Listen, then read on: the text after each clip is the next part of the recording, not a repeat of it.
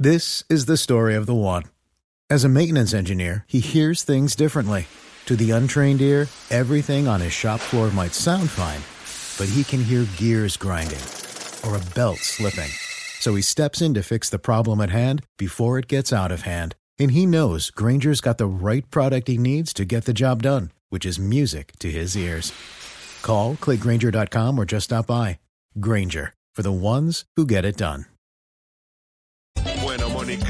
Usted y yo hemos hablado en varias oportunidades de la necesidad de que Colombia avance con un Estado que sea moderno, un Estado que se transforme digitalmente, porque con tecnología es posible contribuir a reducir esos fenómenos de corrupción, de informalidad, que afectan, por supuesto, a todos, a los colombianos, su economía, su progreso, las empresas. Pues bien, yo lo veo desde esa perspectiva. Y es que en el mundo justamente de los negocios, de la operación de las compañías, la tecnología puede jugar un papel importante para el tema contable, para poder hacer trazabilidad de las transacciones, de las operaciones que se lleven a cabo.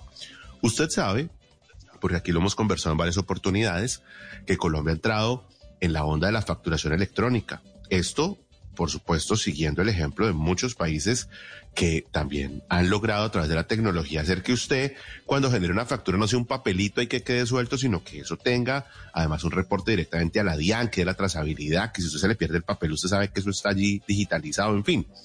Pero siempre nos habíamos hecho la pregunta de, bueno, y usted emite una factura y qué pasa cuando usted la emite con la persona que la recibe, la empresa que le recibe, ¿qué? Si la tecnología también le puede ayudar a usted a tener trazabilidad de esas facturas que se reciben. Eso es muy importante, porque recuerde usted que las fintech están trabajando en el tema de factoring, no de compra de facturación, de compra de cartera. Eso, eso tiene alrededor de todo eso una trazabilidad importante, pero además porque reduce los niveles de evasión si usted tiene trazabilidad de cuando se emite como quien se recibe. Tendrá retos, por supuesto, para las empresas, eh, pero precisamente eso es lo que queremos conversar con Luis Hernando Valero, quien es el subdirector de factura electrónica de la DIAN y que nos acompaña a esta hora de la noche a propósito de ese anuncio de la DIAN, esa resolución que establece que las empresas ahora tendrán, entre otras, que garantizar esa ese registro de las facturas que se van recibiendo de manera electrónica. Eh, Luis Hernando, buenas noches, bienvenido a Blue 4.0. Buenas noches, Juan Manuel y Mónica, por esta invitación a este importante programa y a conversar de este tema tan importante para el país. A usted gracias por acompañarnos y bueno, acompáñame por favor a explicarle a los colombianos esa resolución que ustedes emitieron hace un par de días. ¿En qué consiste? ¿De qué manera cambia las cosas para las empresas en el país? Bueno, Juan Manuel, como lo estabas mencionando en la introducción, eh, esta resolución, la 0085, eh, está eh, poniendo el sistema de facturación electrónica en un nivel muy importante, porque está permitiendo que los más de 774 mil facturadores electrónicos que tenemos en este momento tengan la posibilidad de hacer circular las facturas electrónicas como título valor. Y esto para ellos pues representa eh, poder eh, obtener liquidez inmediata de esas ventas que hacen a plazos de, de sus mercancías, de sus bienes, de sus servicios, porque hemos encontrado que alrededor del 60% de las facturas electrónicas que se generan y se expiden diariamente y que la DIAN las valida eh, son con pagos a plazos. Entonces es una muy buena oportunidad porque la DIAN administra el registro de facturas electrónicas como título valor y eso pues hace que eh, haya una oportunidad para que ellos obtengan liquidez de una manera fácil alrededor de eh, unos actores que se están creando, que se están consolidando y que ya están haciendo operaciones como el factoring electrónico que tú describes y en eso eh, pues gana el país y es una excelente noticia para todos.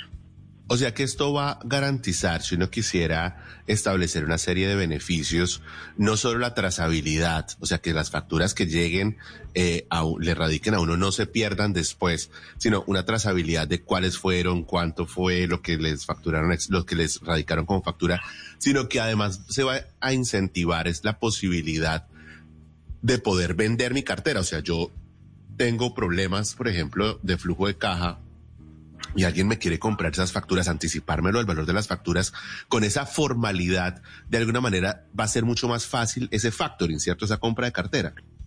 Excelente, así como lo estás planteando.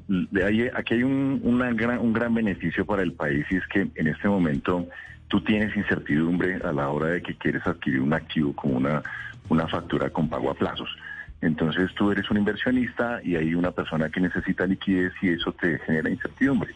El Radian precisamente lo que hace es eliminar esa incertidumbre porque a través de este registro el inversionista puede tener la certeza de que está adquiriendo eh, una factura, sabe quién la originó, sabe quién fue el, va a ser el pagador, en qué condiciones y todo eso pues eh, lo que le genera es confianza a todos los que están involucrados. Es más o menos eh, asimilable a lo que sucede cuando vas a comprar una, una casa o un vehículo en el cual pues te cercioras que la persona que te lo va a vender pues es el propietario de ese inmueble o de ese vehículo, que no vaya a tener un embargo, que si tiene una hipoteca o una prenda o algún tipo de situaciones. Lo mismo se predica de un activo como una factura electrónica como título valor. Y en eso eh, el Radian lo que está generando es esa confianza que necesita el mercado para empezar a, fortalecer y a profundizar un mercado del factoring que en el país tiene un potencial demasiado importante. Hablemos, por favor, ahora, eh, Luis Fernando, de las implicaciones para los empresarios. O sea, yo me imagino que a esta hora de la noche en toda Colombia nos estarán diciendo los empresarios, pero no, pero ¿cómo así? Entonces otro requerimiento, ¿esto qué implicaciones tiene? Entonces más costos, o sea, ¿esto es, esto es fácil de implementar? ¿Cómo están las fechas? ¿Qué, ¿De qué manera los empresarios pueden empezar a cumplir con este, si se puede decir, requerimiento o este cambio que establece la DIAN? Bueno, muy importante lo, lo que tú mencionas eh, y es que mm, pues esto hace parte de la evolución que tiene la factura electrónica. La factura electrónica eh, se viene implementando desde el año 2019 eh, arrancamos, eh, el, finalizamos el año 2019 con 47 mil facturadores electrónicos. El 2020, en medio del inicio de esta emergencia sanitaria, cerramos con 500 mil facturadores electrónicos eh, y el, año pasado lo hicimos con 720 mil. Y al día de hoy tenemos 774 mil emisores de facturas electrónicas. Son empresarios que ya saben generar la factura electrónica, las notas crédito, que también son electrónicas, o las notas débito, y lo que se ha eh, eh, generado es la posibilidad de que ellos eh, generen también frente a las adquisiciones que están teniendo, los acuses de recibo y la información del recibo de las mercancías y también, por supuesto, eventos como la aceptación tácita o expresa de facturas electrónicas. ¿Cómo puede hacer esto un empresario? Entonces, esta pregunta es, bien importante. Puede hacerlo a través de su actual solución de factura electrónica, eh, la que él desarrolló o la que él contrató con un tercero, ya sea un proveedor tecnológico, o incluso tenemos el servicio gratuito de la DIAN, donde tenemos más de 190 mil usuarios que pueden hacerlo eh, sin que tengan que incurrir en un costo, generar no solo las facturas electrónicas, las notas débito y las notas crédito, sino esos eventos que constituyen las facturas como título de valor, como eh, dar un acuse de recibo frente a una adquisición, eh, la noticia de recibo de las mercancías, las aceptaciones tácitas o expresas. Entonces, esos son los mecanismos con los cuales los empresarios conocen y que están familiarizados. Y ahí tienen unos aliados importantes como son los proveedores tecnológicos y, por supuesto, la DIAN elimina las barreras a también tener disponible un servicio gratuito para, para que sea muy sencillo hacerlo para allá iba yo. Entonces, Mónica, que es emprendedora y que está aquí con nosotros, entonces dice, yo desde mi emprendimiento lo que voy a hacer es que voy a eh, emitir una factura. Y entonces cuando emite la factura, esa factura le llega a, a, ese proveedor al cual está radicando la factura y ese proveedor que quiere cumplir con esta eh, resolución de la DIAN, puede entonces hacerlo directamente con la DIAN como cuando usted factura de manera electrónica, ¿cierto? Y está el que lo hace de esa manera, pero también hay plataformas tecnológicas, usted lo planteaba, proveedores tecnológicos en Colombia que pueden eh, cumplir esa tarea y que pues seguramente generarán valor porque tienen otras herramientas y hacen que la cosa sea también muy fácil o acompañan con pedagogía. O sea, los colombianos tienen como esas dos alternativas, a través de un proveedor tecnológico o directamente con la DIAN. Eh, sí, sí, así como lo acabas de escribir, es, es bien importante. En el, ¿quiénes, ¿Quiénes registran en el Radian eventos de circulación de factura electrónica? Eh, y aquí es, es bien importante eh, separar dos momentos, ¿no? Ahí en el Radian se registran facturas electrónicas que sean título valor y para que una factura sea título o valor, pues necesita tener el acuse de recibo que lo da el, el adquirente de los bienes y servicios, el, el, aviso de recibo de las mercancías que también lo genera ese, ese adquirente, eh, se puede dar una aceptación tácita eh, y que es cuando eh, ha transcurrido un tiempo después de haberse recibido eh, las mercancías, eh, tres días se establece el código de comercio, o una aceptación expresa cuando sale un mensaje del adquirente y dice, me comprometo irrevocablemente a pagarte esa, esa factura que, que está pendiente de pago. Ese, esos eventos se los hace como actualmente genera sus facturas electrónicas. Para registrar en el Radian ah, existen cuatro perfiles de, actores que, pertenecen a este, a este ecosistema. El facturador directamente, entonces yo decido querer registrar mi factura electrónica para que circule. Entonces puedo hacerlo directamente si quiero hacerlo y tengo un software para, para poderlo hacer directamente, eh, cumple con unos requisitos que están establecidos en el decreto 1154 y lo hace directamente. Pero si eh, tenemos empresarios que dicen, no, a mí me interesa solo poner a circular las facturas electrónicas, puede recurrir a, unos terceros para que lo apoyen en esa, en esa tarea. Entonces tenemos, por ejemplo, los sistemas de negociación que tú mencionas eh, en, en, los comentarios, ellos tienen esa posibilidad. El, modelo de negocio de los sistemas de negociación es conectar a los inversionistas eh, con los tenedores legítimos de las facturas electrónicas para eh, ayudarles a, hacer la transacción y transmitir al radial esa, esa, ese evento en el cual se hizo una transferencia de la factura electrónica o, la, el, evento preliminar, por ejemplo, de inscribirla para que circule la, la factura electrónica, el informe para el pago. También hay otros que otro actor que es el proveedor tecnológico, que eh, el decreto 1154 establece que eh, pueden ser los mismos que están habilitados para prestar servicios de factura electrónica, que también prestan ese servicio de, transmitir estos eventos de circulación de la factura electrónica. Y el otro eh, es pues un actor que ese sí tiene y actúa sobre sus facturas, que es un factor, es alguien que quiere hacer eh, quiere adquirir facturas electrónicas como título valor y él se registra con su software cumpliendo con los requisitos y él mismo transmite eventos de circulación de las facturas que ha adquirido. Es en esencia como eh, está planteado el, modelo de negocio y pues encontramos eh, una dinámica bastante importante en el país respecto de, lo que está sucediendo con, el tema del radial y los emprendimientos alrededor del, del radial.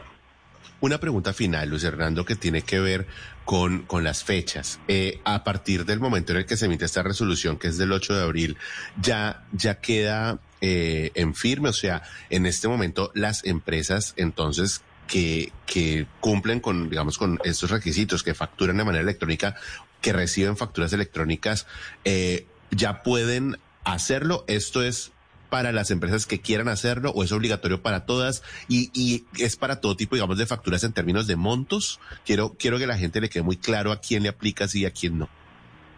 Muy, muy importante lo que, lo que mencionas. Eh, esta resolución eh, complementa una resolución que sacamos en febrero del año pasado, la resolución 15.